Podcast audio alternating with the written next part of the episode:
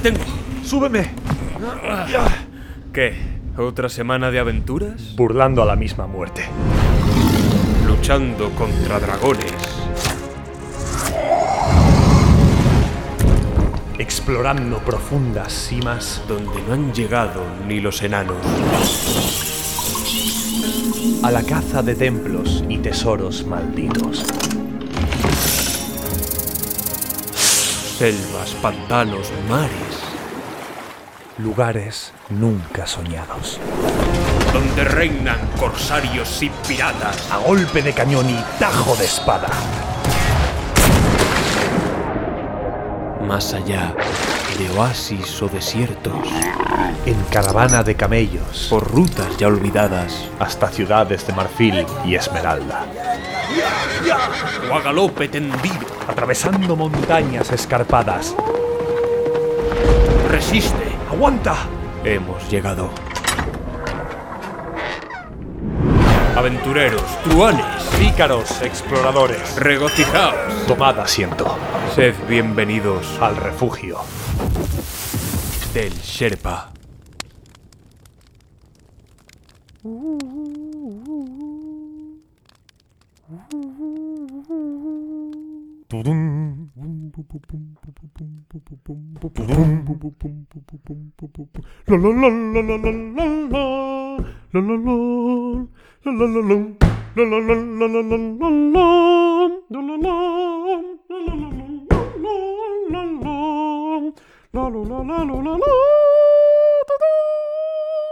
Esto es, es el regreso al futuro, ¿no? Esto es, es Piratas del Caribe.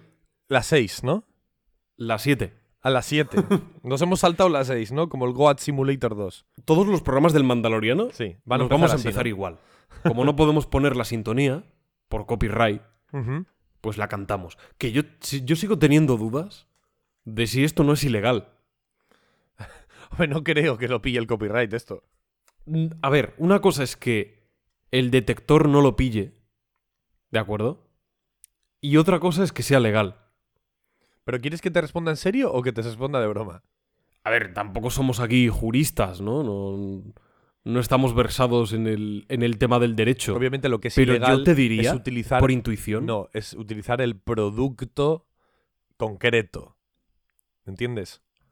Claro, pero es la partitura. Si yo cojo e interpreto la partitura con el piano, tampoco es legal, porque es una sintonía que tiene un copyright. No es como si lo hago con una canción, bueno, una canción, una composición, mejor dicho, de Vivaldi, Beethoven, Mozart, por, por decirte algo. Sí. Pero, por ejemplo, tampoco puedes utilizar el copyright. Bueno, no utilizar el copyright. Eh, Para explicarme mejor. No puedes utilizar la interpretación de una orquesta, la Filarmónica de Berlín, me lo invento, de el cuarto movimiento de Beethoven, de porque tiene un copyright, no, no de autoría, sino de interpretación. En este caso, no hay un copyright de interpretación, porque lo interpreto yo con mi boca, con mi voz, Ajá. pero si hay un copyright de autoría vigente, por supuesto, porque el Mandaloriano es de hace tres minutos, ¿vale? To- Todavía está vigente ese copyright y, y pertenece a un autor. Sí, pero no hay, no hay ninguna restricción de derechos a la hora de tararearlo, Pablo. O sea, si, si tú la tocas al piano exactamente como sale en la en una, en una partitura y además generas un rédito económico con ello, pues yo que sé, a lo mejor rizando mucho el rizo, ahí hay un problema de copyright, pero lo normal es que no. Vamos, Realmente todo lo que hemos dicho no vale de nada, ¿por? porque me acabo de dar cuenta de que este podcast es de Disney. O sea, pertenecemos a Disney. No, no Pertenecemos a sabemos Disney. por qué, pero seguro que pertenecemos Por lo a tanto, Disney. tenemos todo el derecho. Exacto. Oye, sería increíble, ¿eh? Lo podríamos, lo, pasada. podríamos comprobar así, si somos de Disney o no. Utilizamos canciones así al tuntún y a ver, qué- a ver si pasan cosas. Ay, ay, ay. Bueno, como ya sabéis, y si no lo sabéis os lo recordamos, este episodio pertenece a esta, por así llamarla, miniserie Ajá. de... Miniserie ya no solo en referencia al Mandaloriano, sino en referencia a nuestro propio programa. Eso es. Con cada dos episodios del Mandaloriano sacamos un análisis de ellos, ¿vale? Entonces, podríamos llamarla una miniserie donde analizamos la, la verdadera serie, que es la de la de John Favreau. La de, la de Pedro Pascal eh, protegiendo a niños, como en The Last of Us. Ostras, es verdad, tienen muchas similitudes. ¿eh? la serie de John Favreau y... Dave Ay, ¿cómo Filoni, se llamaba el Dave otro? Filoni. Dave Filoni, el de, de Clone Wars. Ya analizamos el 1 y el 2. Eso Lo es. tenéis ahí disponible en en Evox, en Spotify, en Apple Podcast, etcétera. Y hablando de Pedro Pascal, también tenéis el de The Last of Us. Efectivamente, lo tenéis ahí también disponible, si os interesa, analizando toda la serie. De ahí solo hicimos un episodio analizando todo. Y en este caso, continuando con la línea de Disney, Mando, Grogu, Bo-Katan y por supuesto Din Djarin, estamos para hablar del tercer y cuarto episodio del Mandaloriano. Lo que también podría ser, dicho de otra manera, el tercer episodio perdido de Andor y el cuarto episodio del Mandaloriano. ¿De acuerdo? si habéis visto la serie, entenderéis lo que, lo que digo. Creo, en líneas generales, que la tendencia con la que veníamos tú y yo es un poco la misma. Tenemos una tendencia bastante continuista en cuanto a opiniones, en cuanto a gustos también subjetivos y objetivos en nuestro análisis. Aquí puede haber alguna variación, especialmente con el episodio 3, que es bastante loco, no por lo que se cuenta en sí en el episodio, sino porque pertenece al Mandaloriano. Es la segunda vez que repito esto, es la segunda vez que digo que vuelvo a hacer referencia a este episodio como algo un tanto insólito. Hablaremos de ello.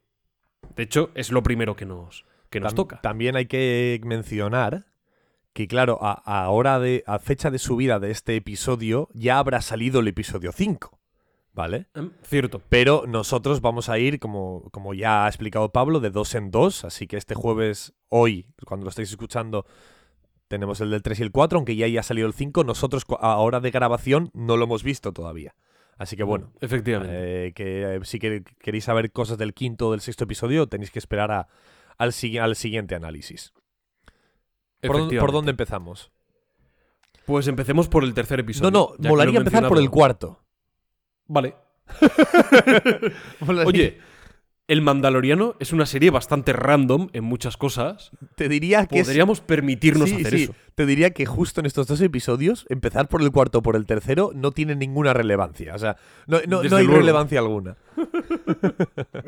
Desde luego, Carlos, que tienes toda la, toda la razón. Mm, Bueno, podemos ir en orden Sí. para, para tampoco liarnos. Esto pasaba en este o en el otro. Está bastante claro porque son, son muy diferentes. De hecho, el episodio 3 del Mandaloriano es también una especie de episodio 3 en The Last of Us. Por compararlo con algo, ¿de acuerdo? Es tan Ajá. particular que, que cuesta hasta, hasta describirlo. Eh, o da- darle como un sentido dentro de, de la línea argumental de la serie. Bien.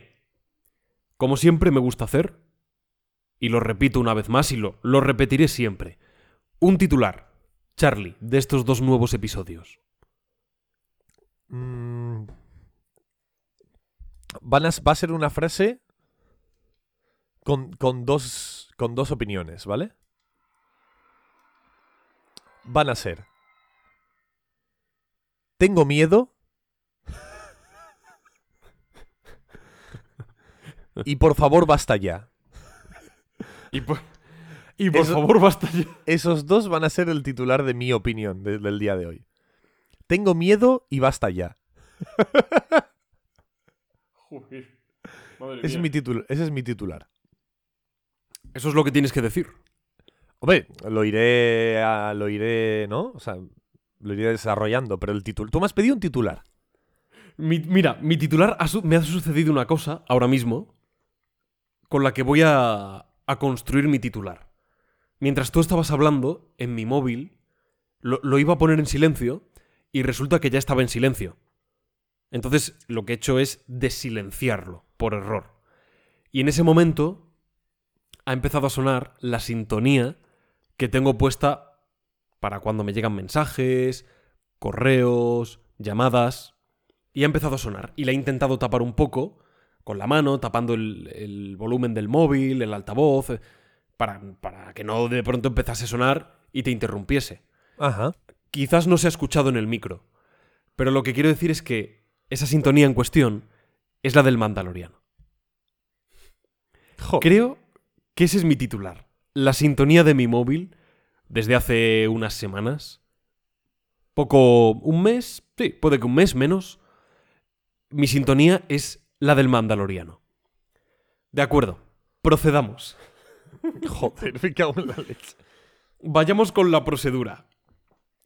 Episodio 3. Bueno, Com- comenzamos de nuevo con una con una batalla de naves. Corrígeme si me equivoco, Carlos. sí, sí. Con una nueva batalla de naves, la segunda en esta temporada, donde intervienen tanto Bo-Katan con su propia con su propio vehículo Ajá. Como como Mando. Bueno, siempre le llamo Mando porque le llaman Mando, aunque es Din Djarin. Ujú. Nombre muy chulo, por cierto. Interviene cada uno con su nave y, bueno, tienen que derrotar a unos cazas imperiales que acaban destruyendo la- el castillo, fortaleza de, de Bo-Katan. Y, y con esto ya saltamos a otro momento completamente distinto en, en lugar. Eh, no, no en tiempo, porque entiendo que sucede más o menos a la, A priori. vez. No tenemos ni a priori, idea. sí. No, no creo que sea un salto temporal, pero sí es un, tan- un salto espacial bastante significativo. Centrémonos primero en este, en este comienzo. ¿Qué te parece esta primera secuencia de acción? Y, y, bueno, la- el planteamiento de la misma y su, y su resolución. Em, a ver, cuando analizamos, bueno, es que al- alguno no lo sabrá. Bueno, nadie lo sabrá de los oyentes, pero los que grabamos el análisis de, la, de, la, de, Star Wars, la amenaza fantasma, ¿vale? También grabamos un episodio de análisis de El ataque de los clones, ¿vale? Hubo un problema.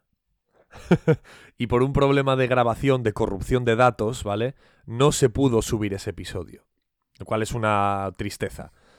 Pero en ese episodio hablábamos de cómo eh, había una persecución de naves al empezar la película, al inicio de la película, y cómo esta era terriblemente mala, ¿vale? Hay una persecución ahí en, en la que perseguía a Anakin a, a, la, a la asesina, ¿no? La, la que intenta asesinar a Padme, y era una persecución un poco bastante, un poco malilla, un poco cutrona.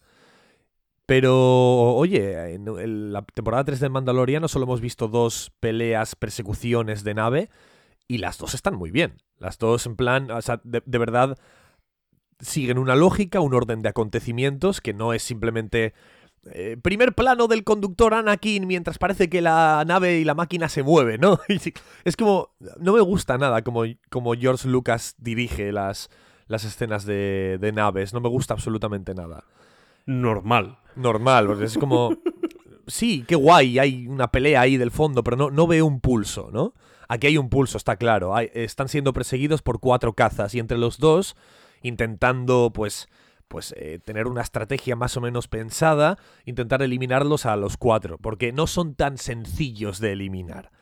En, tú ves las películas de, de, de- de las precuelas de Star Wars y te vienen cuatro cazas de estos imperiales. ¡Bah! En, en- en un segundo te los quitas de encima. Aquí hay más enjundia.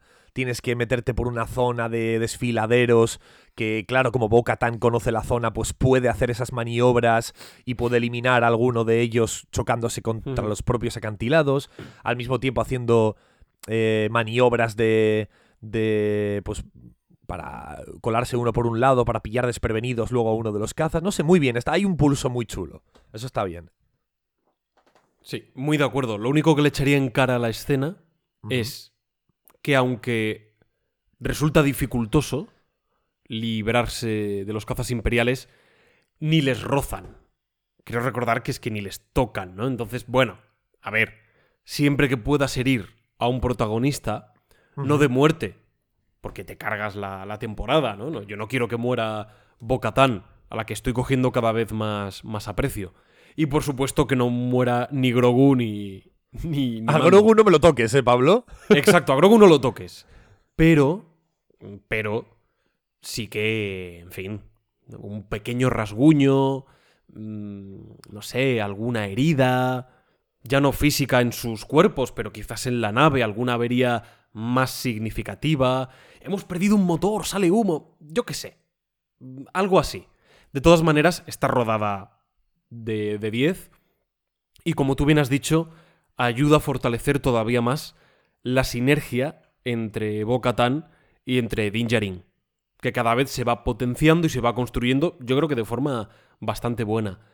Y al contrario que en The Last of Us, que he hecho en falta más escenas, ya no solo de acción, entendida acción como tiros, desmembramientos de zombies y, cosas así, ya no solo esto, sino obstáculos.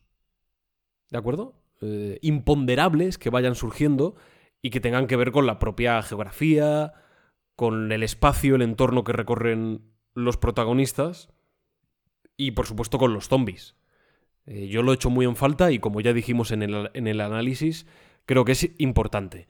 Y esto sí lo estoy viendo en, en The Mandalorian. Estoy viendo una serie de problemas que van surgiendo, de imponderables, que tienen que resolverse entre, bueno, con, con la colaboración de, de los dos personajes y eso les va a ir uniendo más. Y de hecho ya les ha unido. No quizás del, del todo, como, como todavía queda por ver, pero sí que eh, les ha unido bastante en comparación a, por ejemplo, a la segunda temporada. O al comienzo de esta. Y eso me gusta. Bien. Oye, hasta ahora la gente dirá, joder, madre mía, increíble, ¿no? hay, mucha más. Hay, mucha más eh, No me sale. estaba intentando buscar la palabra. Eh, bueno, una confianza mutua, ¿no? Eh, hay más confianza Efectivamente. entre ambos personajes. Eh, no, es la palabra que quería, estaba buscando, pero, pero bueno, no me sale la otra. hay más confianza. Con penetración puede ser, quizás. Complicidad, complicidad. Complicidad, sí. Hay más complicidad entre Bo-Katan y Din Djarin en un episodio que la que hay entre él y, y, Joel en todas las temporadas de Last of Us. ¿Por qué? Porque se nos muestran escenas de, bueno, primero Bocatan sacando a Din Djarin del lago. Eh, hay, bueno, hay, hay momentos en los que se ayudan mutuamente. Y Grogu también ayuda. Eh, la, la, complicidad que hay entre Grogu y Din Djarin, eso sí que es imposible de, de negar. Ahí hay una complicidad increíble. Pero entre Bocatan y Din Djarin en este episodio está muy bien, porque dentro de las naves se ve como uno le dice, te pillo más tarde, tal. Y ves como en la nave uno se se va por otro lado, ella se queda sola y al salir ahí de los riscos aparece Din Djarin, ¡pum! y matan a uno de los cazas, ¿no? Es como que hay una compenetración, hay una confianza, hay una... Está muy bien, está muy guay. Ahora bien, ¿no? Ahora... Ahora, la escena concluye. Por cierto, no hemos hablado la justificación de esta escena, sí. más allá de que es una peripecia entretenida, muy bien rodada, que sirve para apoyar todas, eh, todas, digamos, estas subtramas de personaje. Muy bien, fenomenal. Además es una justificación para destruir el hogar de Bocatán y que de esta manera pues se vea casi obligada a ir con, con Mando, ¿no? Acompañarle en su viaje y, bueno, vivir, ser compañera de, aventuras y casi o prácticamente protagonista también. Es una justificación de he perdido todo, el imperio también me está persiguiendo, eh, huyo. Huyo con mando parece que es la única solución viable por el momento. Creo que, es una, creo que es una buena construcción, es una buena justificación y comienza con esta escena en el tercer episodio. De acuerdo. Dicho esto, de pronto, de pronto vamos a otra cosa que podría ser, qué sé yo, la cuarta parte del Hobbit. Metida en el Mandaloriano de pronto eh, les sobraron escenas de Andor. Ah, pues hay un capítulo en Andor que estaba bien guapo, pero ya no daba tiempo a meterlo. Oye, ¿y si lo metemos en The Mandalorian? ¿Sabes dónde podría, te lo digo de verdad, ¿sabes dónde podría estar este episodio? ¿Dónde? O sea, se me ocurre una serie donde podrías meter este episodio totalmente de forma descontextualizada y quedaría increíble. ¿En qué serie? Black Mirror. Oh, Sí, es verdad, podría encajar en Black Mirror. Porque además tiene un final como muy chocante de ¡Oh! como algo así como muy, ¿no? Muy espectacular, muy sorprendente, muy efectista, ¿no? ¿Por qué estamos diciendo esto? Si estáis escuchando el podcast, doy por hecho prácticamente que al 90% como mínimo, ¿no? 80, no sé, pues habréis visto ya la serie, hasta donde se ha estrenado. Si no, para que nos entendáis, a ese porcentaje de personas que no lo hayáis visto, de pronto comienza una trama completamente ajena a lo que hemos visto hasta ahora, al menos en la tercera temporada, donde para, para mayor Inri, el protagonista es el doctor Pershing. Y diréis, ¿quién era ese pavo? Joder, pues hay que remontarse un rato, ¿eh? Hay que remontarse al diluvio. ¿De acuerdo? Hay que remontarse sí. al arca de Noé. Al arca El de doctor Noé. Pershing era aquel tipo que iba a hacer experimentos un tanto nazis, según se nos dejaba entrever.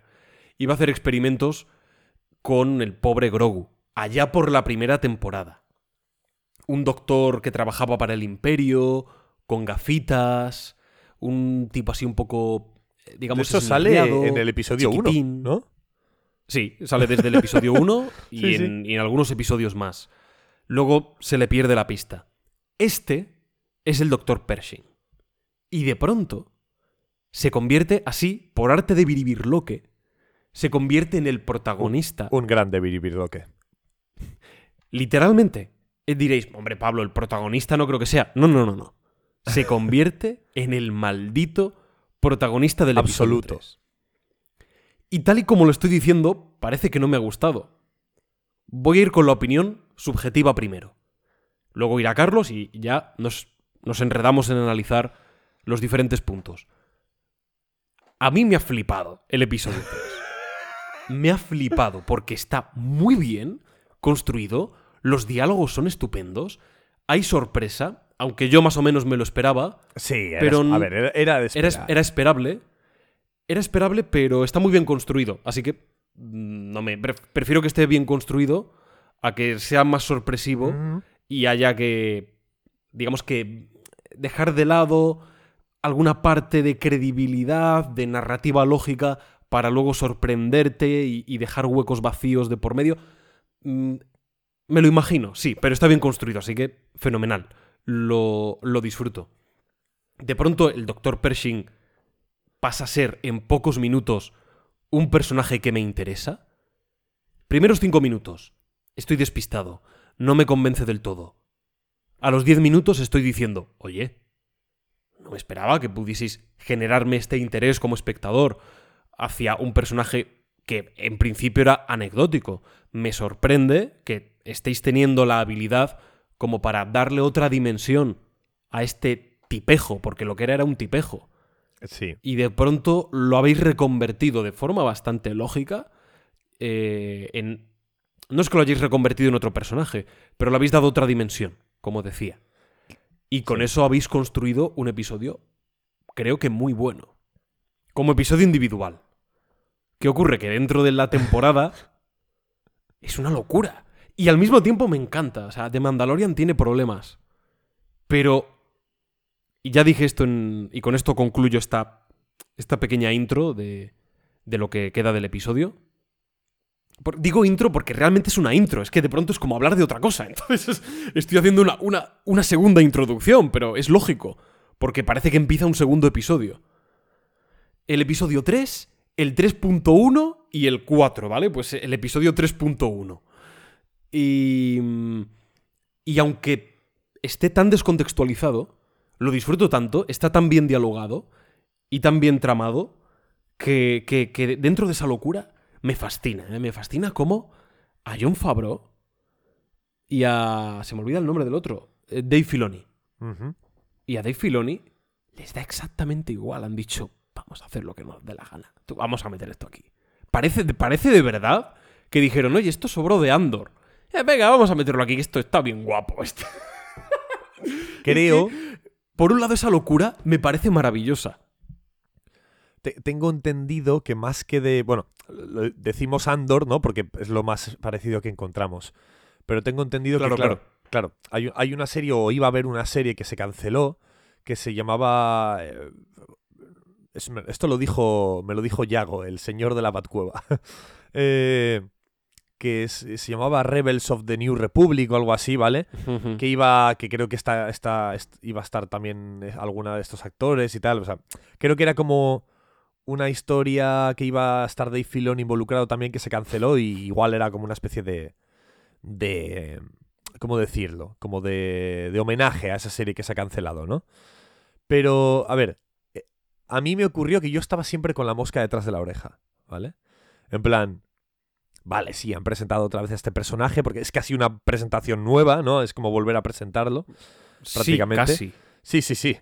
Eh, nos presentan a la otra, a la mujer, esta, ¿no? Y, y estoy todo el rato con la mosca detrás de la oreja, en plan, ¿cuándo aparece Mando aquí? Claro, porque tú, tú no sabes a dónde ha ido Mando. Que no aparece. Claro, porque Mando y Bocatán se largan de, de donde estaban al principio del episodio y, y Bo-Katan le pregunta, ¿a dónde vamos, no?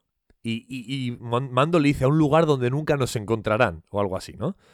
Y claro, pero no te dicen a dónde. Y de repente el episodio te mueves a Coruscant, ¿vale? Con toda esta peña. Entonces dices, no sé, a lo mejor Mando y Bo-Katan van a ir a Coruscant, tienen un escondrijo, a lo mejor esta tía tiene algún tipo de relación con estos dos, o yo qué sé. Y todo el rato la mosca detrás de la oreja. Y poco a poco, a medida que va pasando el tiempo, te vas dando cuenta de que Mando y Bo-Katan no importan. Olvídate de ellos. O sea, te han presentado con tanto ímpetu a estos dos personajes que ahora tampoco tendría sentido que aparecieran Bo-Katan y, Man- y Mando, ¿no? Y Din Djarin. No sé, es, es curioso, es extraño. Por lo demás, a nivel vertical, como tú decías, a mí me ha parecido un episodio muy chulo. Podría estar perfectamente en Andor. Podría mantener una calidad bastante decente dentro de Andor. ¿Vale? Creo que sería de lo peorcito de Andor, pero estaría bien. Y no sé. Es que, es que, claro, es como analizar una nueva serie diferente. este episodio. No, es que es, lite- es que es Sí, es literal. es literal. analizar de pronto una nueva serie. A mí me ha parecido que está bien. eh, pero hay un motivo por el que tengo miedo. Y no sé si decirlo ahora o decirlo al final, en la conclusión del episodio. pero, pero tengo un poco de. Déjalo miedo. para la conclusión. Así queda el misterio. La conclusión de. Me refiero del análisis del episodio 3, ¿eh? Luego Claro, iremos claro, con sí, el sí. 4. Sí. Así generamos un poco de suspense. Venga, va. Yo quiero añadir varias cosas. Uno, las actuaciones fabulosas de los dos actores. De, ¿Puedes buscar el nombre de ella? Al menos del sí, la, personaje. la busqué. La busqué hace, hace que poco era- no- porque. no, recuerdo ahora. La elección de casting me parece extraordinaria. Ella tiene un rostro. mm, claro, es una actriz con unas facciones, eh, digamos, muy masculinas, ¿no? Una cara ancha, cuadriculada, portentosa. Es bajita, pero parece, digamos, eh, corpulenta. Él ¿no? es, Entonces él es eh, Omid Abtahi, ¿vale? Mm. Y ella es Katie M. O'Brien. KTM O'Brien. A esta es a la, a la que me refiero. Tiene facciones, digamos, eh, muy masculinas, ¿no? Viriles, por así, por así decirlo. De hecho, el corte de pelo que lleva es a lo Garçon, lo cual potencia todavía más esos, esos rasgos naturales. Por eso digo, la elección me parece muy buena para al final dar ese giro. Bueno, ya os lo digo, porque al final aquí estamos analizando, tenemos que destripar Sí, algunas cosas. spoilers, alerta.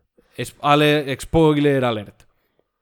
Ella, en un principio, parece querer ayudar a- al doctor Pershing y al final resulta que es una traidora. Le ha traicionado. Ha intentado... No, no se explica muy bien, ¿de acuerdo? No se explica porque queda abierto, hay un cliffhanger donde se da a entender que sabremos más cosas. O no, porque esto es el Mandaloriano. Pero se nos da a entender que habrá más capítulos dedicados a explicar esta nueva trama. Ella parece haber utilizado al doctor para conseguir, no sé, algún tipo de instrumental, de herramientas que son las que él ha seleccionado para, a priori, crear un laboratorio. Y, y ella, pues, se ha quedado... eh, De hecho, en un momento ella se ve como le deja tirado y se va con ese maletín, ese maletín de instrumental del imperio que han, digamos, que han robado. De un... Es que no quiero explicarlo mucho porque me voy a enrollar. pero claro, tengo una duda.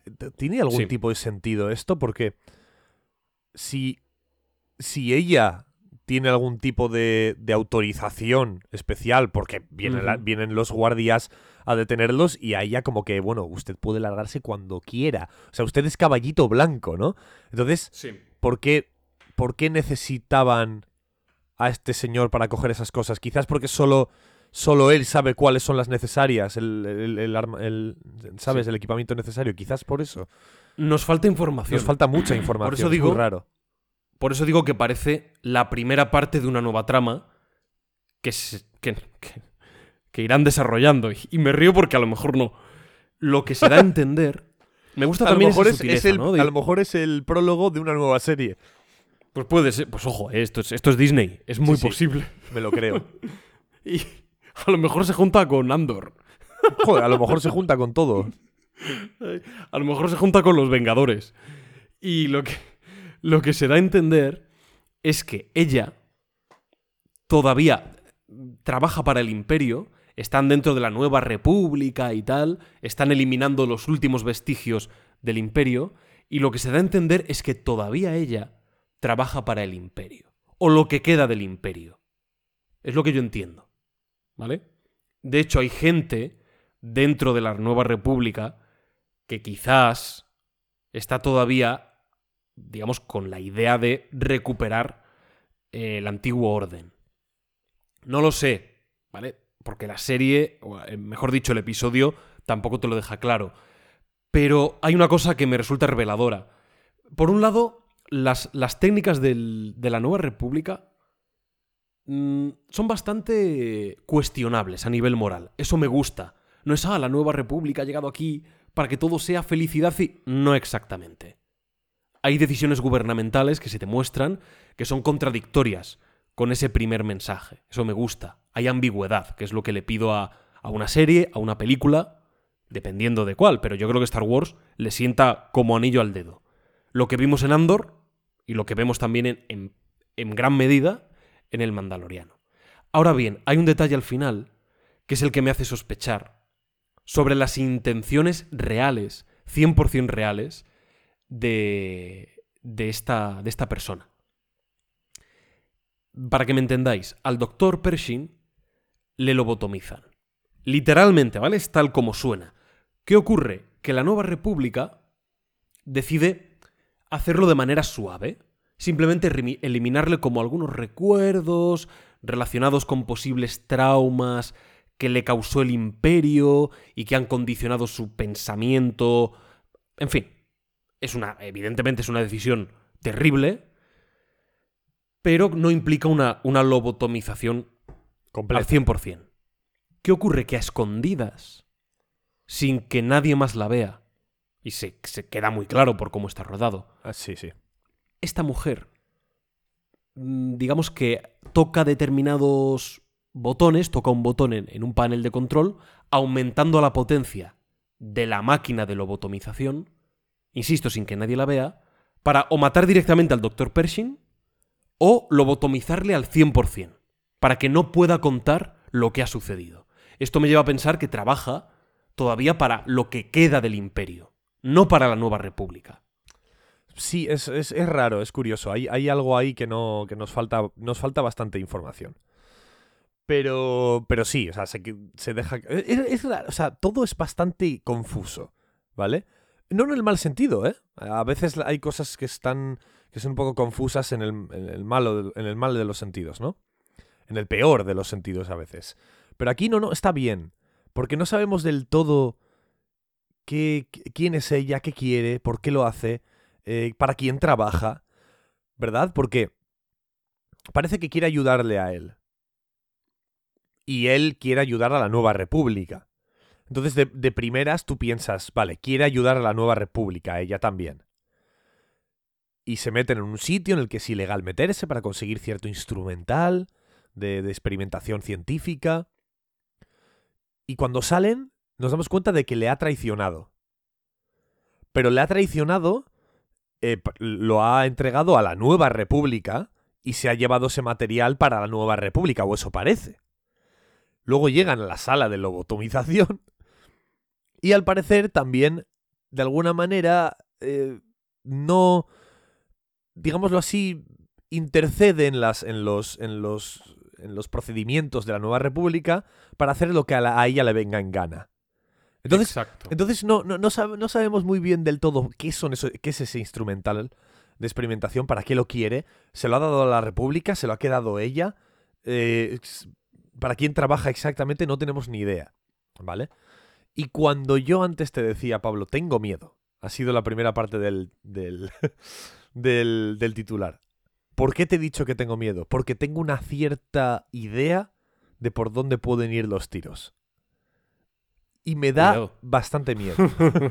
¿Por qué tengo una cierta idea? Porque, a ver, una todo esto no, tam- no todo está sacado de, de mí, de mis conclusiones, sino que, bueno, yo siempre le pregunto cosas a, repito, a Limpiando la Batcueva, a, a nuestro amigo Yago, que está todo el maldito día mirando teorías, construyendo teorías, hablando de Star Wars, todo el maldito día. Y sabe bastante del asunto y le pregunté, oye, eh, bueno, más que le pregunté, esto viene de algo que me dijo hace bastante tiempo. A, las, digamos, a los, a los productos, mm, ¿cómo se dice, no? Los productos exteriores de, de, de Star Wars, es decir, lo que no pertenece a la, a la saga clásica de películas, a las tres primeras, las tres precuelas y las tres secuelas, ¿vale? A veces se les da la, la, la, o sea, la potestad o la necesidad de que arreglen ciertos agujeros de las propias películas, ¿vale? Explicad, pues esto que pone en la película que no está muy bien explicado, que sale un poco de la nada, explicarlo en esta serie, ¿vale? Para que sepamos un poco de dónde viene. Y muchas de estas tareas a veces se le ha puesto a Dave Filoni. En plan, le han dicho, oye, Dave Filoni, explica en alguna de tus series por qué, quién, quién es Gribus, por qué lo hemos sacado un poco de la nada, por quién es... Este tipo de cosas, ¿vale? Entonces, Yago me dijo, en la primera temporada del Mandaloriano, te estoy hablando de hace ya cuatro añitos, ¿no? O cinco. Estoy- hace Más o menos, sí. me dijo, este doctor y estas pruebas que le hacen a Grogu, le van a hacer a Grogu o, o no le hacen o le hacen al final, creo que un poco sí que le hacen, ¿no? Algún tipo de prueba sí que le hacen. Aunque no del todo, ¿no? Pero... pues Yago me dijo, esto es para justificar la creación de los clones Vale. de Palpatine. Entonces algo me puede llegar a oler que los tiros vayan Te por entiendo. aquí. Que Dave Filoni venga un poco a arreglar este desastre que, que tuvo la novena película de, de Star Wars. Por supuesto, esto es una teoría loca, eh, quizás sea súper absurda, no, la- no me la toméis como, ah, eres un especulador, eh, esta- conspiracionista. No, no, no, no, yo, yo no tengo ni idea de Star Wars, pero bueno, a base de lo que, un- lo que me ha dicho una persona y otra y lo que veo, pues puedo creer que vayan por aquí los tiros. Y si van por aquí, tengo miedo, ¿vale? Porque no quiero saber más de Palpatine y sus malditos clones. Por favor, ya con un rótulo me pareció más que suficiente. Yo, para concluir el análisis de, este tercer episodio, quiero añadir a nivel. un, un apunte a nivel narrativo que me ha gustado bastante. Bueno, ya no solo que me ha gustado bastante, que creo que es fundamental para, en poquito tiempo, construir una relación creíble. Precisamente Carlos y yo hace ya una horita o dos horitas estábamos hablando de. de X películas, ¿de acuerdo? que van a, digamos, a hacer acto de aparición en breves en el refugio del Sherpa. Ya veréis a qué me refiero.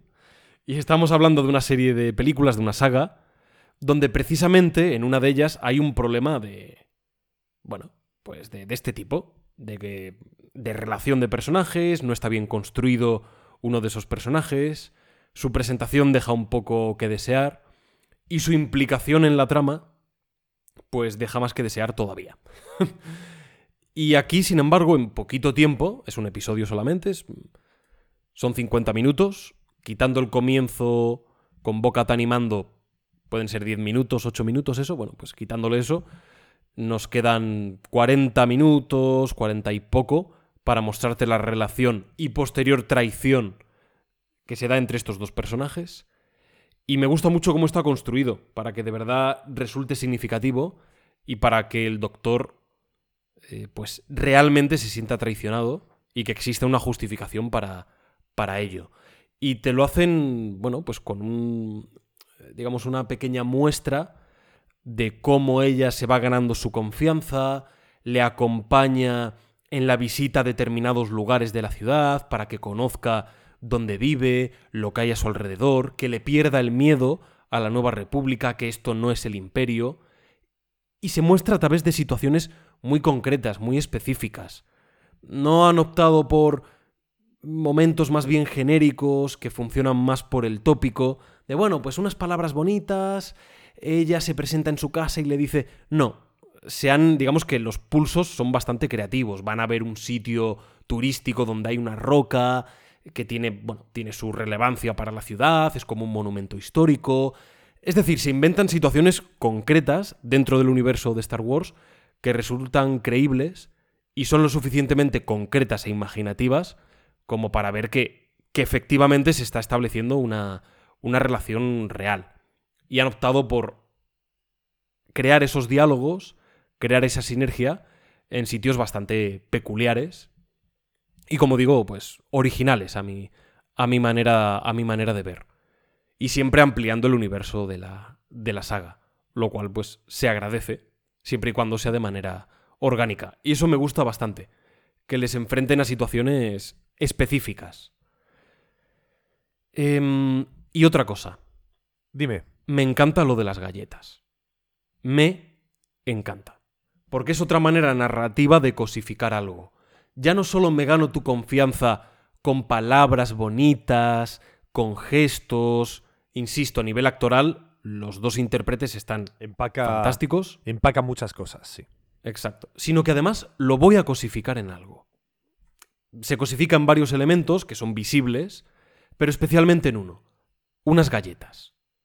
Diréis, qué locura es Pero es que en esas galletas. Una rica. Bueno, supongo que es lo que ibas a decir tú, así que me callo. Pero, sí. No, no, dime, dime, dime. que además, aparte de, de, esa. De esa, de esa confianza que se establece a través de las galletas, ¿vale? Eh, se, se, o sea, se cosifican varias cosas en esas galletas. Sí, eh, lo cual es, joder, es, doble, doblemente bien hecho, ¿no? Es muy bueno. se es muy bueno. Hay una doble intención como bien... Hasta donde yo sé, ¿no? La confianza entre ellos y la nostalgia del imperio. Exactamente. claro, en, la ciudad, en esta reconversión que están sufriendo algunas personas que trabajaban para el imperio, porque es, una reconversión, es una segunda oportunidad que les están concediendo, pues claro, hay cosas de antaño que echan en falta. Cosas tan inocentes como podrían ser rutinas, comida, costumbres. En este caso, es una comida lo que el doctor echa en falta. Unas galletitas, una especie de crackets empaquetadas, que debían de estar muy ricas y que se incluían dentro de la dieta de los trabajadores del imperio.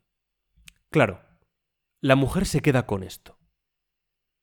Y como gesto de, digamos, de gratitud, de amabilidad, ella le regala una caja de galletas. Ella parece que pues tiene guardadas estas galletitas, también le gustaban, y como muestra de afecto, para establecer una confianza, oye, le regala varios paquetes. Además, las galletas tienen hasta buena pinta ya. Después Joder, tienen una pintaza increíble. Después de haber visto el episodio. Parecen galletas de, mantequilla inglesas. De Totalmente. Sí, sí, sí. Mm, ¿Qué ocurre? Que esto sirve no solo para cosificar esa confianza, esa amistad, sino también, como decía Carlos, la nostalgia por el imperio. Porque el doctor echa en falta algunas cosas, pero quiere cambiar. Aunque le cuesta, porque sigue pensando en esas galletas, todavía tiene la necesidad de abrir un paquete y comer, y, no se ha despegado todavía, aunque quiere hacerlo, pero no es capaz todavía de despegarse de la herencia de esos últimos años. Y lo que es más importante, la última escena espectacular. Después de que ella le haya traicionado, después de que le haya lobotomizado sin que nadie más se dé cuenta, como si de un fallo de la máquina se tratase, después de eso, con un gesto retorcido, ella se lleva a la boca una galleta, una de esas galletas del imperio, con las que ha fraguado la confianza, la falsa confianza, y la muerde. Y es una manera de decir, joder, estoy cosificando también en la galleta, precisamente esa nostalgia. Y las ganas, parece ser, de... re- ya no solo de... Me cuesta alejarme del, del imperio, lo tengo todavía muy presente, no, no. Es que parece que ella quiere volver. Y la forma de morder esa galleta es como... Vendrán muchas más, habrá más galletas. Quedan muchas por venir porque el imperio va a resurgir. Y vamos a recuperar todas estas cosas. No voy a prescindir de ellas. Porque las voy a seguir teniendo. Porque lo que quiero es mantenerlas.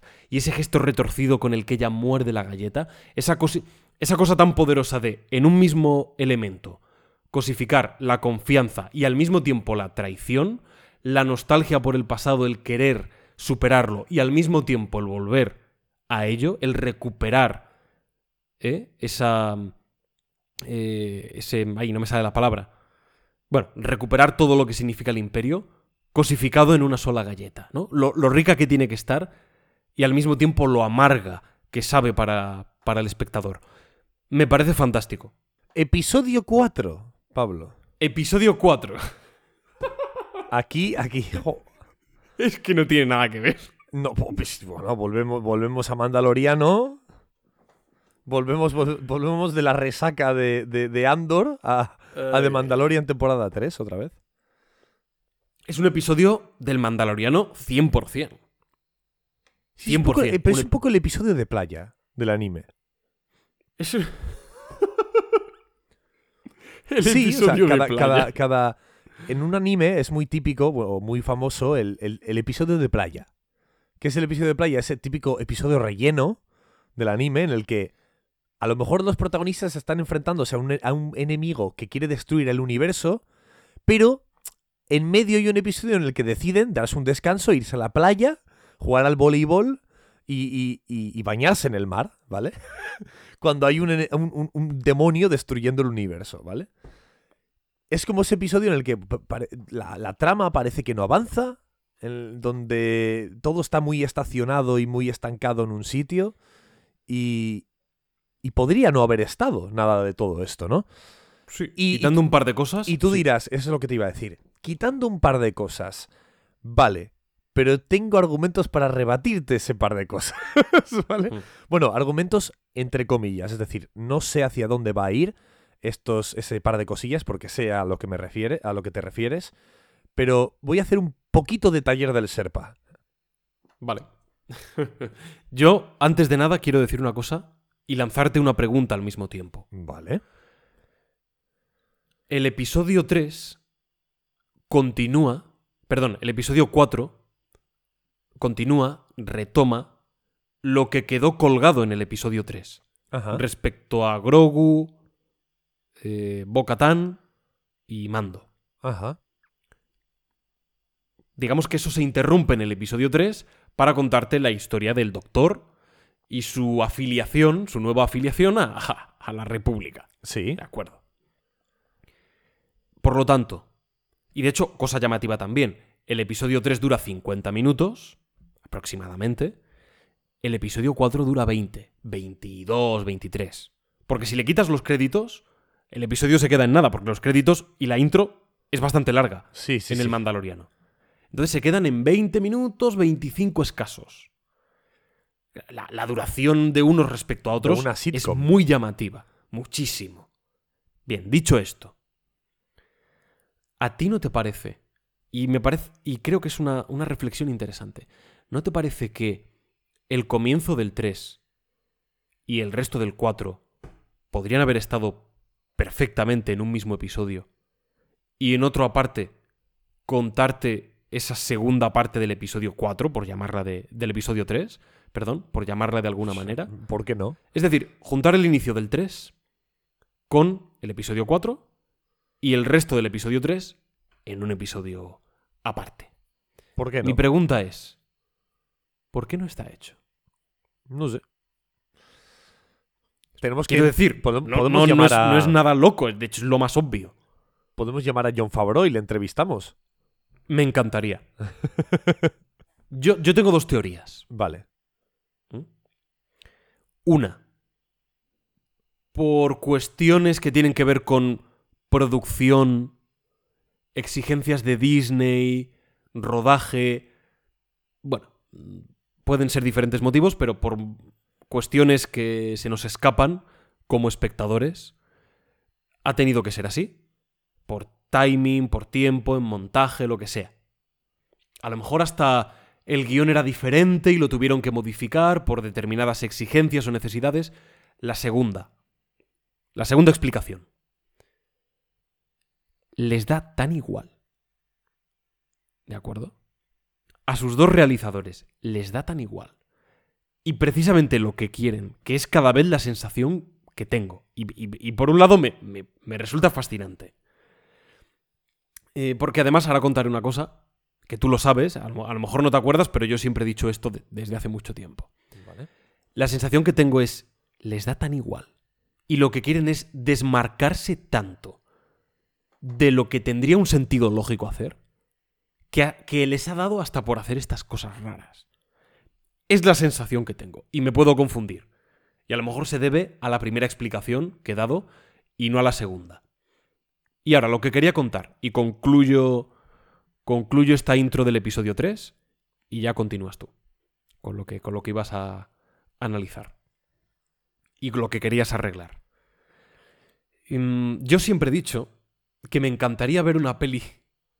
Digo película porque mi, mi primera referencia es el cine. Serie, peli, videojuego, me da igual. Me gustaría ver una película que de pronto vaya de un determinado tema, que tenga unos protagonistas, y en determinado momento la película cambie completamente. Por ejemplo, imaginaos, para que me entendáis, empieza La La la película de Chasel. Esto pasaba en... Bueno, claro, que tenga nada que ver no ocurre, creo, ¿no? Pero, pero sí que pasa algo parecido en... En... Ay, ah. ¿cómo se llama esta la de David Lynch. ¿Es de David Lynch? Dices la de la llamada, ¿cómo se llama? Carretera perdida. Bueno, es verdad, también. también, pasa ahí una cosa. Pero ¿cómo se llama esta película que trata acerca de, una persona como que hmm. pierde a su pareja y cree que se ha reencarnado en una niña porque tiene los ah, mismos ojos? Orígenes. Que es una película, a mí me gustó bastante, es muy chula. A mí también me gusta mucho. Es, es verdad que las dos historias están súper conectadas, pero es curioso cómo el, detonante a lo mejor se sucede al 50% de la película. O sea, no, no es en plan al, de un 15%, que es donde suele estar, ¿no? Para que luego todo el, todo el nudo se suceda en el grueso del filme. Sino que aquí nos cuentan la historia de, ¿no? De, de, un, de una pareja durante la mitad de la película la pareja se muere, spoiler, lo siento, y durante el resto, el resto del 50% de la película es toda esta investigación, ¿no? Es, es, es, un poco eso, ¿no? Pero sin tener nada que ver. Claro. Yo, yo me refiero de nuevo a lo mismo. La La Land, imaginaos, estáis viendo La La Land en el cine y a los 45 minutos de pronto descubrimos, es una cosa muy loca, pero eh, intentad entenderme. De pronto a los 45 minutos descubrimos que esa película que estamos viendo, a su vez hay unos protagonistas, los verdaderos protagonistas de la película, que están viendo esa película en un cine. Y ah, dicen, jaja, no nos está gustando mucho, venga, nos vamos. Y claro, de pronto tú dices, ¿cómo? Claro, esa película que veíamos era la película que ven los protagonistas, que de pronto han continuado con sus vidas y ahora de pronto empieza Fast and Furious 10. Por decir otra cosa que no tiene nada que ver con La La Land. Pero me extraña que nadie haya hecho esto ¿eh? antes. Quizás alguien lo ha hecho. Ni siquiera alguien súper autoral ahí. seguramente. Yo desde hace años, desde que era pequeño, siempre he tenido curiosidad de ver una película así. ¿Por qué? No sé, porque estoy loco. ¿De acuerdo? Y de pronto llego al Mandaloriano y el sueño de mi infancia se ve realizado. Y digo, claro, hay que sacrificar muchas cosas. Pierdes cosas a nivel de calidad, yo creo, de haciendo esto. Pero ese sueño de infancia loco de pronto se ve realizado y lo que, lo que quiero es aplaudir a estos señores. o, sea, ¿crees que son, que son los señores que arriesgan, ¿no? Y que son unos locos, ¿no? Sin duda, yo no, no, no sé cómo Disney les deja hacer esto. De verdad te lo digo, me parece loquísimo. Me parece súper loco. Pero súper loco. Ya está, esto es lo que quería decir. Carlos. Mira. Buf, es que de verdad, este, este episodio me ha, me ha fastidiado un poco. Me ha, o sea, me, ha enfadado un poquito. Lo vimos Vale. juntos, de hecho. Lo vimos juntos, de hecho, estábamos juntos, sí. Eh, vale, es que hay muchas cosas.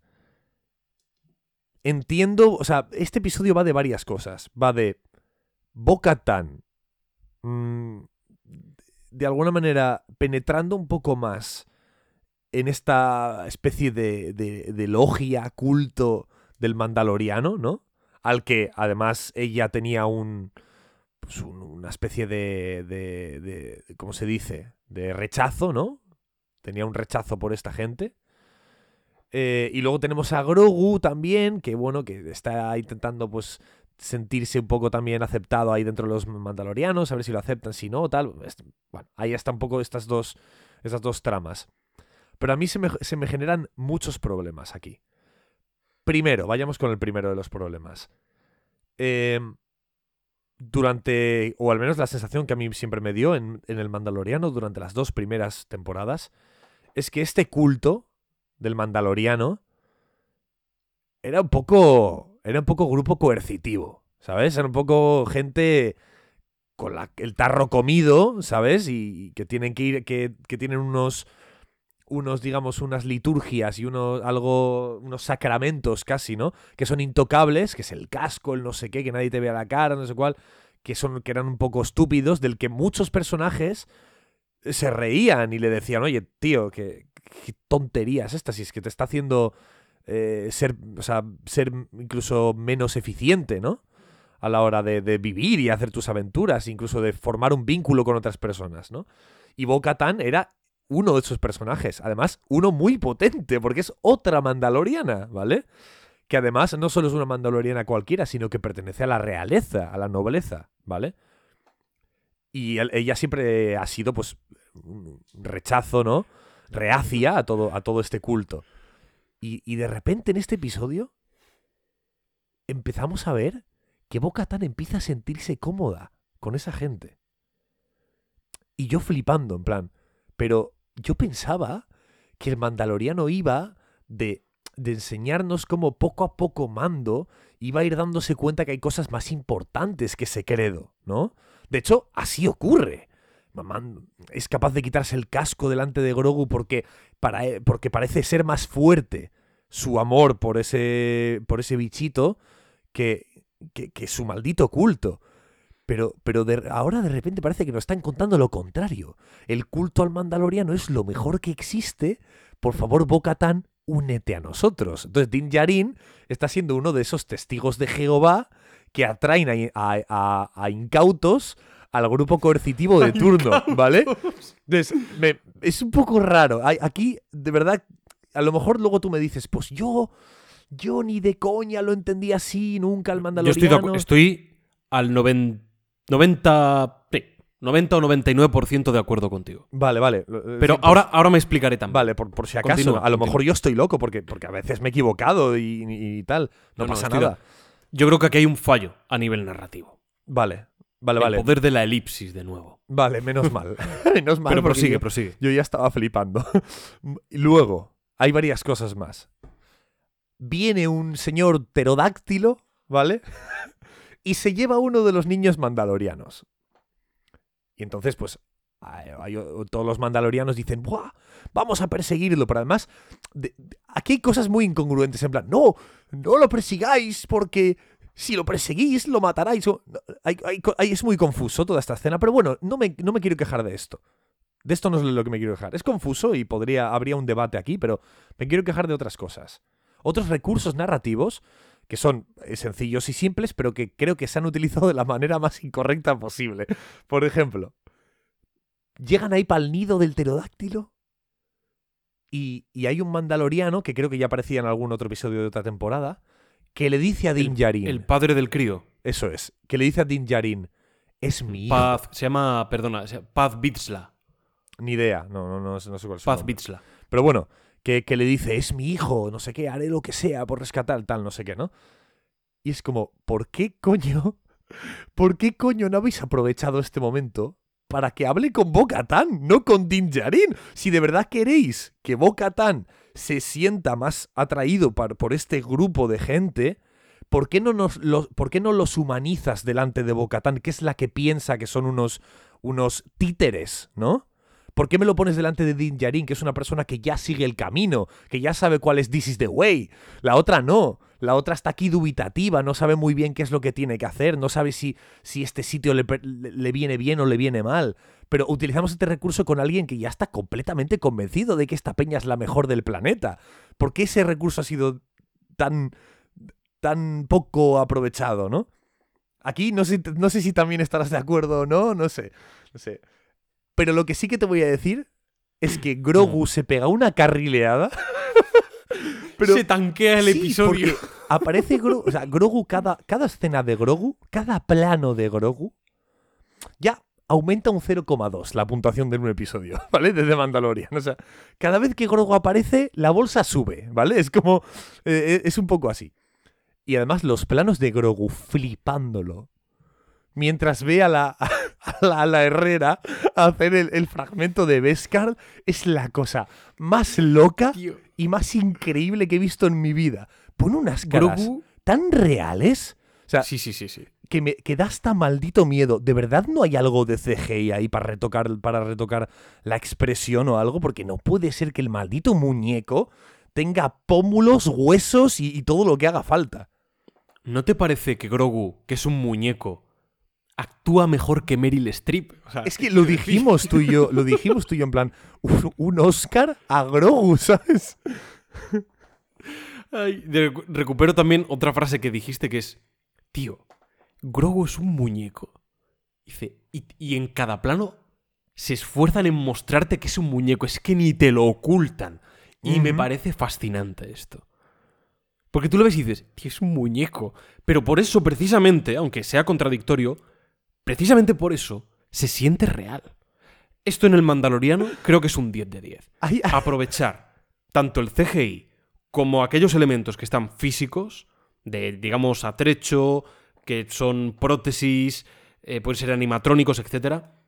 La combinación de unos con otros es fabulosa. De hecho, ya te lo dije, lo repito aquí, frente al micro, el mandaloriano no siempre utiliza CGI. O, mejor dicho, no siempre utiliza pantallas verdes. De hecho, no sé si prescinde de ellas, casi al completo. No, no, no me quiero aventurar a, a o sea, asegurar no- tanto. No te refieres tanto de CGI, sino de croma. Croma, concretamente, sí, para, para expresarme mejor. Eh, croma, supongo que en algún momento lo utilizará, me imagino, pero he visto muchas escenas donde no se recurre tanto al croma, sino a proyecciones. Proyecciones sobre pantallas como se hacía en el cine clásico. Que se proyectaba sobre una pantalla algo porque no existía el, el croma. Se proyectaba sobre una pantalla y el actor se ponía frente a la pantalla actuando y parecía que estaba ahí. Claro, en películas antiguas, vistas hoy, es muy cantoso, se nota. Hoy día, con la tecnología que hay, lo que proyectan es una imagen en ultra 4K, high definition, concept extreme, iluminado con focos de la parra y con una luz que parece más natural que la que está entrando por la ventana de mi casa. ¿Vale? y se consigue con ello. Lo digo porque lo he visto en, en Making Of, en, en YouTube, lo podéis ver. De hecho, hay un clip de los que tenemos subidos donde creo que, que hay un, un fragmento donde se ve esto, si no me equivoco. Si no, buscadlo por, por internet. Vais a ver cómo hay un montón de proyecciones de este estilo y de verdad que la sensación de realismo es enorme, me parece maravilloso. Creo que es, de verdad, creo que es algo a seguir. Es una tendencia a seguir mm, dentro de, del género de películas de ciencia ficción, aventura, fantasía, etc. Dicho esto, mm, y hablaremos también de la trama de Grogu, pero en referencia a esta peripecia de una especie de dragón que se lleva a un niño y tienen que rescatarle, ir al nido del dragón, etc. mm, Estoy de acuerdo contigo en que de pronto el objetivo de- del mandaloriano parece ser otro. Más que el, más que el objetivo, el, el arco de transformación, de pronto parece ser el inverso. Mando era un tipo frío que acaba convirtiéndose en un ser humano, por así decirlo. Se acaba incluso quitando el casco, la mayor herejía posible, para contemplar a Grogu con sus propios ojos, sin que haya nada de por medio que, que le impida esa visión. De pronto Grogu regresa por arte de biribirloque, esto ya lo dijimos en el primer episodio de la temporada, y el arco parece ser ahora a la inversa. Bueno, yo ahora soy un ser humano, eh, soy, un, soy un hereje, Quiero volver a ser un títere. quiero volver a ser un, quiero volver a ser un mandaloriano con todas las de la ley y, ba- y bañarme en las aguas vivas de Mandalor. y, y a mí no, no es que a mí me lo parezca o a ti te lo parezca, creo que es innegable. Aquí hay una incoherencia narrativa. Aquí ha habido una elipsis, la misma, que provoca que Grogu vuelva sin explicación aparente, esa misma elipsis es la que provoca también que el arco de transformación se invierta. Se invierta ¿Ah, sí? entre ¿En comillas, porque... ¿Cómo, cómo? ¿En serio? ¿En serio qué? ¿Cómo sabes que provoca eso? No, digo que, que la, en la- en la magia de la elipsis es la que provoca esto. ¿Por qué de pronto... ¿Por qué de pronto Mando quiere hacer esto? Ah, porque ha habido una elipsis muy gorda. Vale, vale. ¿Sabes? El, el poder de la elipsis, una vez más, intercede en, en una saga. Esto es un problema. Es decir, tú tienes que dar una explicación. Me parece lógico que Din Djarin quiera volver a convertirse en un mandaloriano con todas las de la ley. Yo creo que tú puedes contar eso de manera creíble. Yo creo que se puede contar, es, es extraño, pero el ser humano es extraño, el ser humano es muy complejo y en el ser humano se pueden dar muchos procesos de transformación. Es decir, yo creo que es una trama válida. Ahora bien, hay un agujero. Hay un agujero negro de información que te la has tragado, tío. Por unos u otros motivos. No es culpa de Disney porque eso está explicado en otra serie. No sirve. ¿Vale? Es un problema de Disney, muy mal Disney, pero hay un agujero. Y tú eso lo tienes que explicar de alguna manera. Entonces yo creo que lo que tú has dicho, creo que es una realidad. Creo que has, analizado de forma perfecta una realidad, un problema. Y estoy de, estoy de acuerdo porque, porque es que no se puede negar. Ahora bien, ¿cómo están construyendo este arco inverso? Que no es exactamente así, porque Mando tiene ahora sentimientos muy fuertes hacia. hacia. hacia Grogu. Y no lo oculta. Entonces no es un arco a la inversa, pero en cierto modo eh, sí lo es. ¿Cómo lo están construyendo? Me está gustando bastante. Y de hecho me parece muy prometedor. Porque la idea de... Yo me imagino además a, estos dos diciendo a Disney, no, pues en esta temporada tal, Mando va... Ah, pero, pero ¿cómo? ¿Cómo así? ¿Tan basados estáis? sí, mira, es que nos apetece contar ahora que en verdad Mando, en vez de alejarse de un culto sectario, no, ahora se va a volver a acercar. Lo bueno es eso en la vida, lo bueno es pertenecer a una secta ocultista. ¿Cómo? Sí, sí, sí, sí, sí. es que me parece increíble. O sea, todas las películas, todas las series tratarían de mostrarte lo contrario. Una persona que sale de una secta, cómo logra salir, eh, a qué se tiene que enfrentar. Bien, pues ahora vamos a contarte cómo regresar a tu secta, ¿sabes?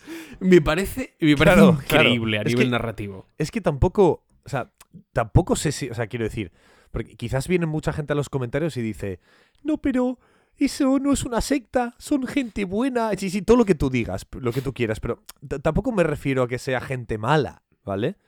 Sino a que el propi- la- los propios guionistas del Mandaloriano nos han enseñado que ellos tienen unas prácticas que ni siquiera el propio Din Djarin ha sido capaz de seguir porque son un poco estúpidas, ¿no? Como Sí. como el tema del, del casco, que es lo más así visible, ¿no? Durante las temporadas. Que es más importante, llega un momento que es más importante esa, ese contacto visual con una persona a la que amas, ¿no? Ese, ese casi calor de la mirada, que un- una frialdad absoluta, que es un casco inexpresivo, ¿no? Porque Claro. que curiosamente el personaje es más expresivo que la leche, solo con sus movimientos, pero, pero aún así, es, es algo muy chulo el mensaje que está dando durante las dos primeras temporadas. Y ahora es, sí, es eso. Es, no solo quiero volver a ser un cultista, ¿vale? Sino que voy a traer a todo el que pueda, a las garras de mi culto. ¿sabes? Es como- Es que es Pero además, increíble. pero es que además, no solo a Bocatán, es que está metiendo al niño en el culto. Que, co- que cómo le caben las orejas en un casco mandaloriano al pobre Grogu. que le van a doler las orejitas, tío. Hay un plano, Pablo, hay un plano que es espectacular también. ¿Puedo, ¿Puedo decir, terminar de decir Sí, esto? sí, perdona, sí. ¿Vale? Va- lo del plano que vas a comentar tiene que ver con Grogu. Sí, sí. Vale, ahora pasa, por eso te digo, porque con esto finalizo lo que tiene que ver con la trama de Mando y Bocatán Vale. y pasamos un poco más a Grogu para finalizar. Alright. Simplemente mm, concluir lo que estaba diciendo con que eh, estoy totalmente de acuerdo contigo, es una realidad. Volver para atrás, hacer el arco a la inversa, te puede meter en problemas y en contradicciones. Pero si está bien construido, a mí es una trama, y de momento creo que no lo están haciendo mal. Mm, Creo que es una trama muy prometedora y muy original. Y de nuevo apela a la ambigüedad. No todo tiene por qué ser bueno o malo, un extremo u otro, a lo mejor. Son unos sectarios. Pues es un, es un culto, es una secta. Es una secta, eso es así. "Eh, Es que no, los mandalorianos. Es una secta. Punto. ¿Vale? Pero quizás es una secta que es- se puede abrir un poco más. Es una secta donde empezamos a descubrir que son más cariñosos, son más afectivos, son más familiares, con sentimientos reales y no tanto de no tanto coercitivos de lo que en un principio podría parecer, ¿no? Hay ambigüedad y eso y eso me gusta. Quizás no es no es un movimiento tan oscuro como pensaríamos, quizás es una forma de vida muy extrema, sí, dolorosa en ocasiones, intransigente, bueno, en según qué manera. Parecen haberse abierto también los mandalorianos. Parece que no son exactamente lo que, lo que eran. Me gusta esta ambigüedad. Me gusta. E invertir la trama me parece muy original. Y si está bien hecho, adelante. Lo que es innegable es que se pretendía una cosa en las dos primeras temporadas y por arte de elipsis en la tercera se pretende otra. Y creo que todo podría encajar. Creo que todo podría encajar. Y qué pena que exista esa elipsis en la que se han apoyado para, para continuar con, con la historia de mando. Y eso es un fallo, eso ya es, digamos, es, una, es un lastre narrativo para la serie. Aunque lo haga bien en esta tercera temporada, aunque yo la esté disfrutando, pero eso ya es un fallo. Eh, es, es evidente, ¿no? Y la serie podría ser mejor todavía de lo que, de lo que pretende ser. Eso es una obviedad. Y Grogu. Eso. Y Grogu. Y ahora Grogu. Bien, Grogu tiene su propia trama. Aparte. Es Mientras los otros van a rescatar al, al muchachito de las garras del dragón, Grogu tiene su propia trama con unos planos. ¿Vale? Está dirigida súper, pero súper guay. Una secuencia de montaje donde se van fundiendo. Nunca mejor dicho, porque están en una forja, en una fundición de metales. Eh, y esos planos, mediante transiciones, se van fundiendo con las caras de Grogu, reaccionando a los golpes de martillo, A las luces, al las hierro, chispas. Exacto, a las chispas, al metal candente, virtiéndose sobre los moldes de las armaduras de los mandalorianos. Y eso lleva a un flashback. Y me encanta cómo el flashback está introducido precisamente con ese discurso de, de la líder. Bueno, la líder. Sí, una de las figuras líderes preponderantes dentro La de- Herrera. la Herrera, sí. La Herrera, pero que no es un herrero. Ah, sí, es un blacksmith ahí. No, no, no. Es una figura Sí, importante. es que cre- creo que en los mandalorianos la, la herrera, ¿no? Es como un- una, una posición de elevada, ¿no? Exacto. Sí. y cómo eso es lo que lleva a Grogu a recordar a recordar determinados traumas del pasado, pasado reciente, que nos explican, que vienen a explicarnos, a falta de, de, de un contexto mejor, vienen a explicarnos qué ha pasado con, con Grogu, ¿no? En esa elipsis que nos hemos tenido que comer. Y bueno, hay un- lo que tú, bueno, recogiendo un poco el testigo de una cosa que has dicho antes, hay un plano, Pablo, ya no, ya no dentro de la forja, todavía fuera, que, que la herrera dice, Grogu, ven conmigo. y la herrera entra dentro de la cueva, Sí, sí, sí. ¿vale? Y tenemos un plano desde dentro de la cueva hasta afuera, donde hay do- dos guardianes mandalorianos esperando ahí a cada lado de la puerta, y Grogu en medio. Y Grogu empieza a andar hacia la cueva. Claro, en este momento yo me imagino al, yo qué sé, al, al hombre del montaje de la serie, ¿no? Señor Fabro, señor Fabro, esta escena tengo pensada cortarla así al de un segundo y medio, porque si no, se ve mucho que, que Grogu es un muñequito levantando las patas con, yo que sé, con un hilo que, que, que cuelga del techo del plató, ¿sabes? Y, y Jon Favreau dice, ¿cómo? A ver, déjame ver la escena. Mira, es que la escena dura 7 segundos, 8 segundos y se nota demasiado. Ponme un segundo más. ¿Sabes? Invéntatelo. Sí, y vemos durante 9 segundos a Grogu andando con unas patitas de, de, de- de prótesis de muñeco, ¿sabes? Yendo hacia la, hacia la cueva. Y aún así, o sea, hay algo. Hay algo de esa. Entre comillas, artificialidad, ¿vale? Porque es, bastante realista el muñeco, pero mucho además. Pero dentro de esa artificialidad, le hace todavía más. eh, todavía más entrañable a Grogu. Que sea un muñequito. Lo hace, lo hace todavía más entrañable. Parece más. Más un, un ser real mono que si fuera de carne y hueso, ¿sabes? Sí. Es, muy curioso. Lo que tú has dicho, se esfuerzan en enseñarnos que eso es un maldito muñeco. Y te encanta. Y te lo comerías con patatas. Y ya está. Y te, y te aguantas. Por eso Disney yo creo que les deja hacer lo que quieran. Porque ven esto y dicen, madre mía, vamos a sacar ahora un muñeco nuevo de Grogu. Claro, ahora ya no solo está el muñeco de Grogu, ahora está el muñeco de Grogu Claro. con la nueva parte de la armadura que le han hecho. ¿En serio? ¿Ya está eso? No, o sea, no, no sé si está, pero supongo que no está. O sea, Carlos, es Disney. nuevo ¿Te crees Pop. tú? ¿Te crees tú que no van a sacar ahora 20 tipos de muñeco con el redondel de metal que le han hecho a, a- a- a Grogu como parte de su nueva armadura?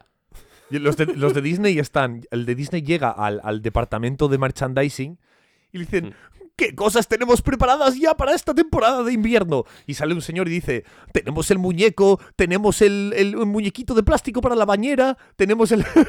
y tienen, yo que sé, un- una lista de 17 millones de artículos de merchandising de Grogu y del Mandaloriano, seguro, o sea, es increíble. Genios del marketing. En definitiva, lo que, lo que hemos dicho. Mm, Creo que a nivel subjetivo estamos disfrutando la serie de dos maneras distintas. Yo la estoy disfrutando mucho. Tú, bueno, con cierta distancia, con poco entusiasmo, algún episodio puede que más, algún episodio puede, puede que menos. Pero yo creo que es curioso, estamos bastante de acuerdo en los fallos que la serie presenta, en las carencias, pero a mí también me pueden mucho todos los puntos fuertes, y creo que los, que los tiene, todos los puntos fuertes que, que muestra.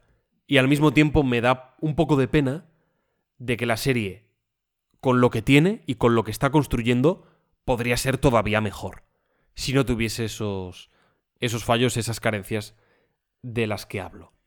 Por último, no sé si tú quieres destacar algo más antes de las conclusiones. No.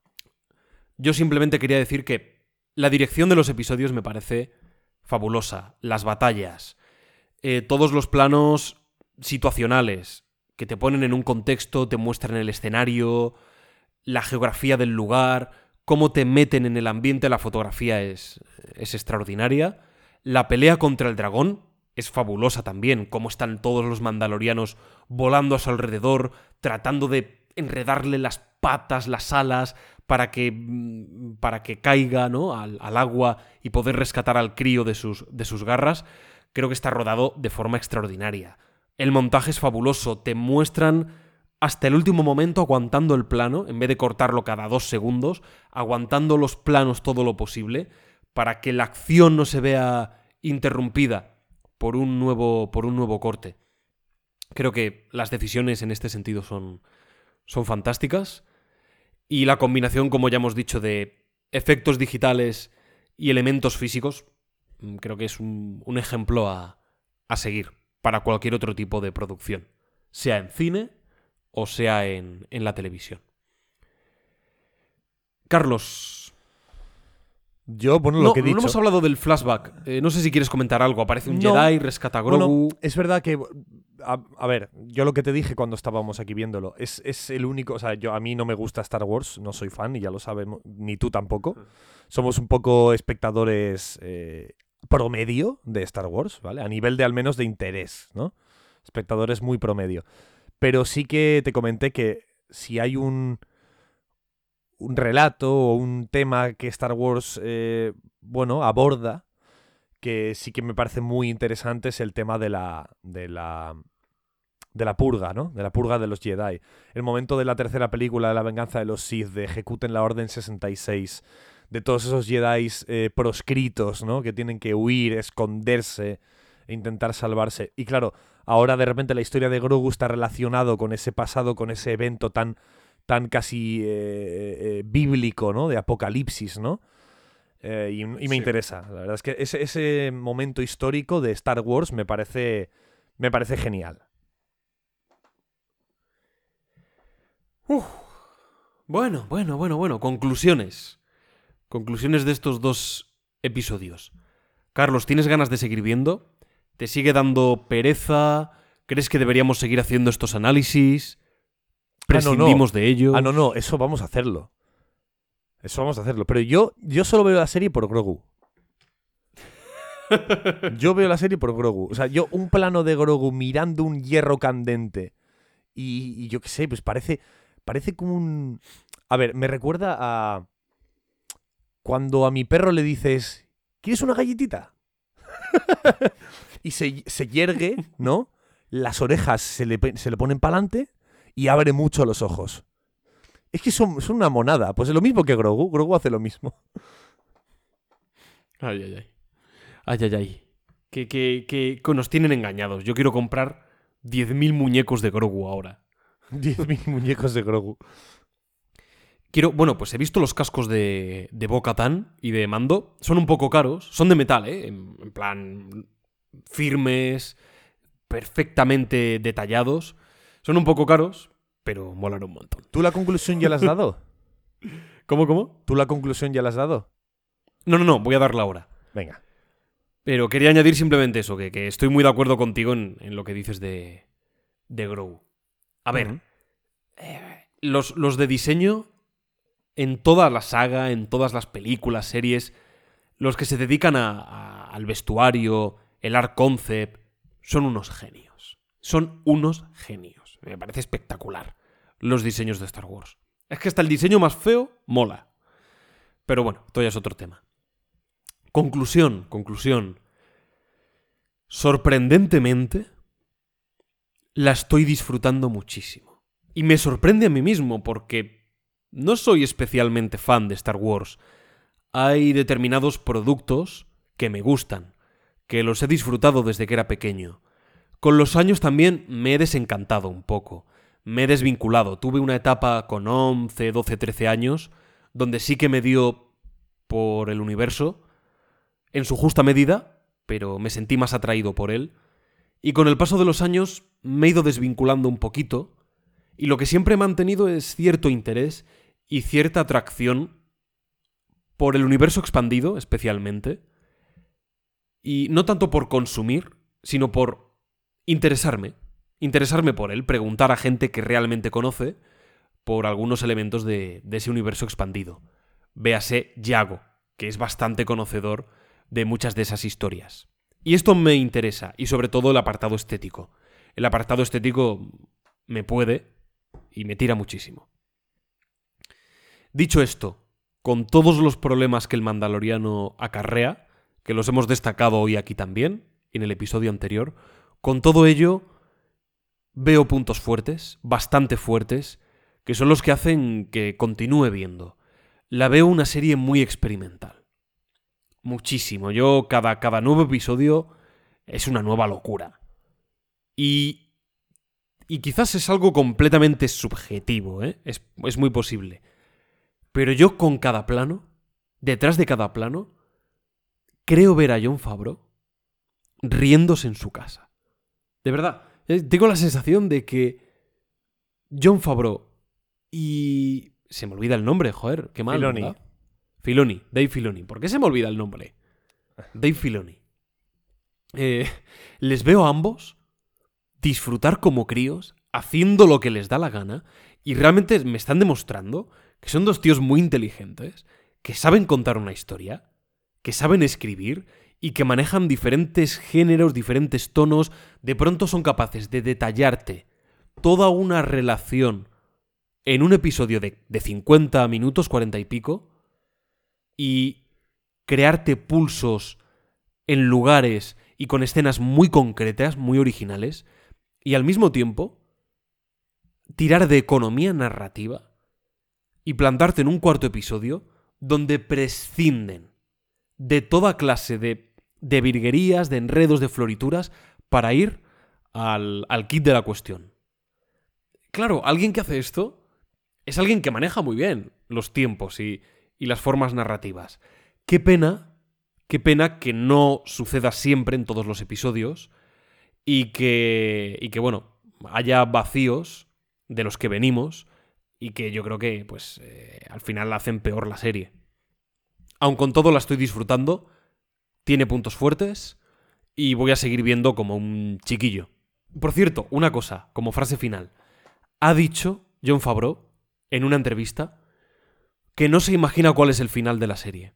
En plan, que por él se lo pasa súper bien, le encanta y que por él estaría años escribiéndola.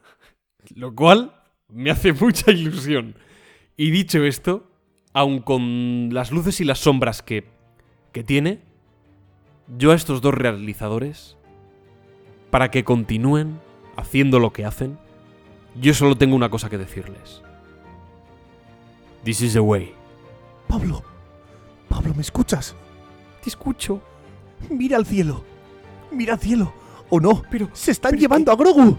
Es que vivo en un patio interior. Se están llevando a Grogu. Pablo, enfúndate la mochila propulsora de los mandalorianos porque nos vamos a la cima del entretenimiento.